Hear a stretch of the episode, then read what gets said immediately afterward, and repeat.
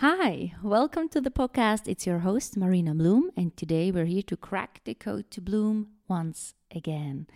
So you can align yourself with your dream life, shifting mindsets, and embrace your true self.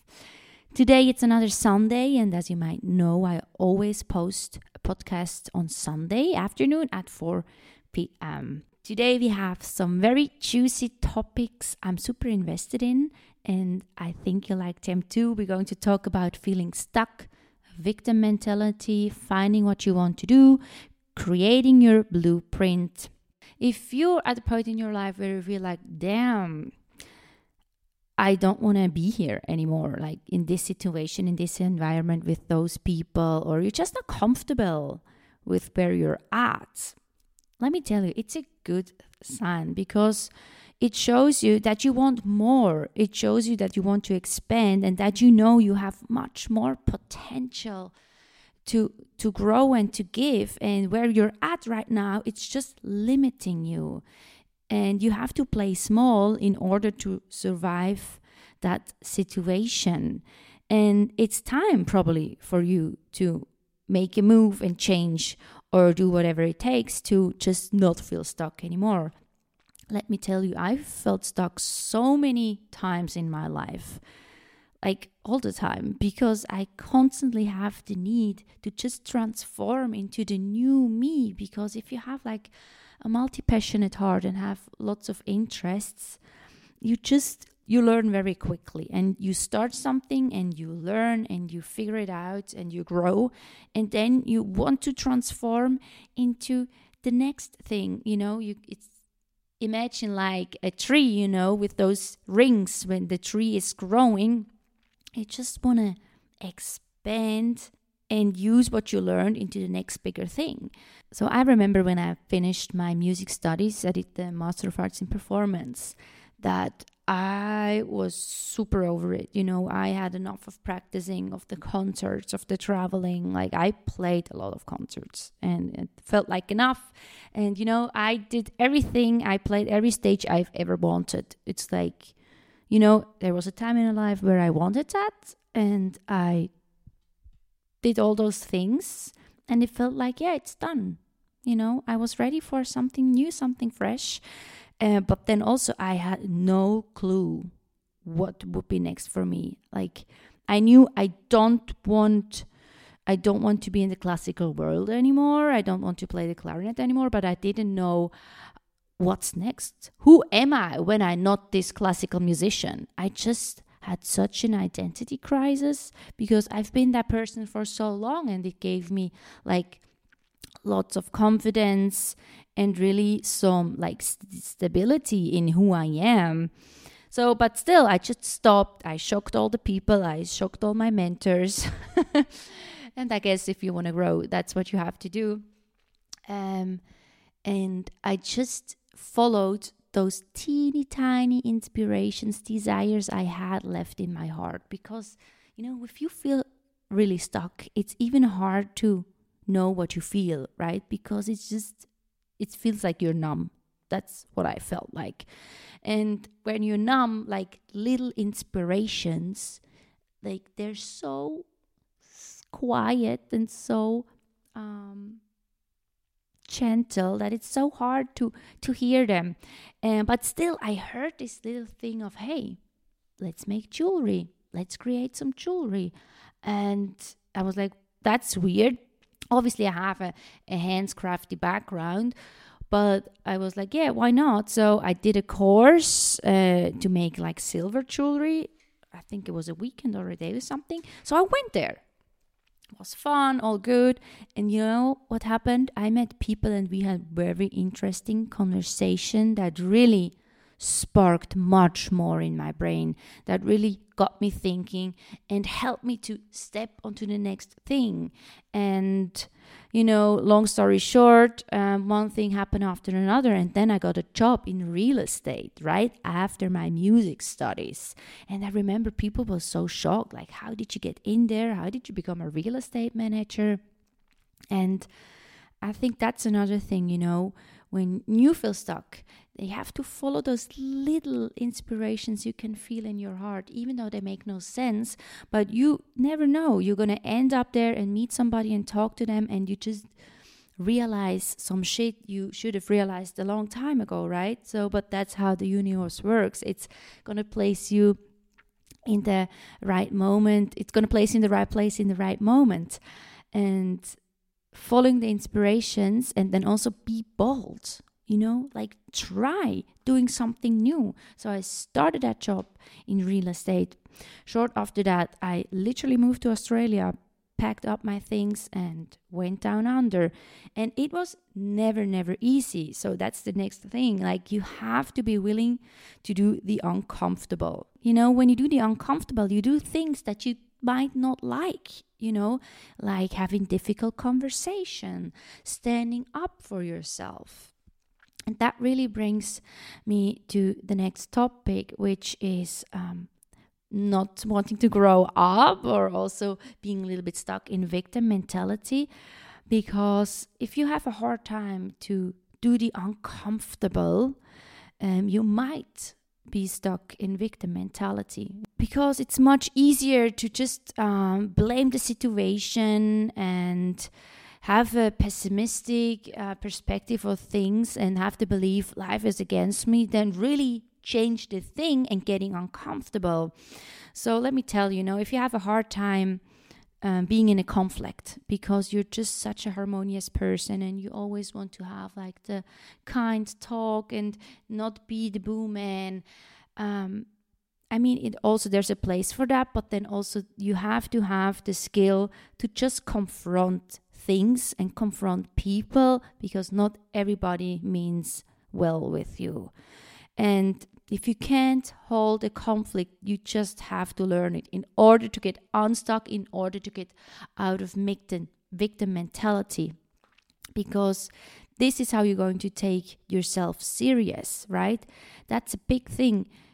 If you want to get rid of victim mentality, you have to take responsibility of what you want and have and create some sort of discipline in order to make that stuff happen and things like negative self talk and beliefs life is against me, nobody means well with me, just keeps you stuck in victim mentality. And sometimes that's just also like a comfort thing, you know, having those kind of belief systems going just keeps you in your comfort zone. But remember, we want to get unstuck and we want to get out of that rat of what do I want to do and how do I get out of that lost situation. And it really is getting out of victim mentality and growing up and learning to stand up for yourself and being okay if you follow those instincts you feel. People might not like it, people might be confused about your next move.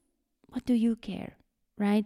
Like this is really your life and you're here for yourself and you're here to make yourself bloom because as you probably already learned nobody else is going to make you bloom. You know, get yourself some good coaches or obviously you have good friends that going to encourage you and empower you, but then at the end you have to do the work, you know. You have to get up and be disciplined and work for your goal, you know, whatever it is, you know, being in the gym early, creating what you want, sending out those applications. And in order to find what you want to do and creating your blueprint, I think all of the above, what we just discussed, you know, getting out of victim mentality means you have to be able to handle conflicts, take yourself serious, create discipline, don't blame the situations. Stop belief systems like life is against me, negativity, pessimistic ways of thinking.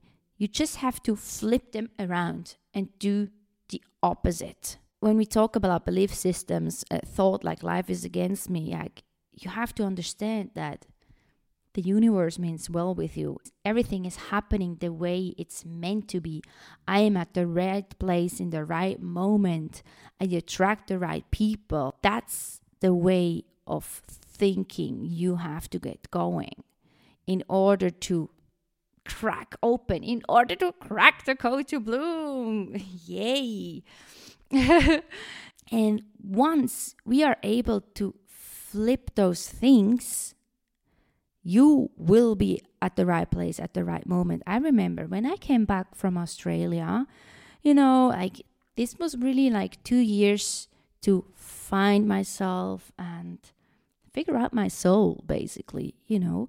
And I came back and I just did what I wanted to do. I didn't have huge ambitions to to be big or to create something huge. So I just um, did lots of stuff with the loop station, just created sounds the way I liked it, the the way I like the vibe. And I remember I I told a friend, she asked me what you're up to, and I told her, you know, with the loop station, I'm doing those sounds, those melodies, and she was like, What style? And I told her, you know, it's more like ambience sounds, meditative kind of thing. And she was like, Oh, you know, there's just like maybe you can turn it into sound healing.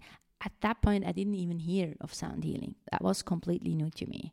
So, um, she said, actually, you know, um, I could ask at the studio I work if they want another person to come in and hold sessions. And I was like, what?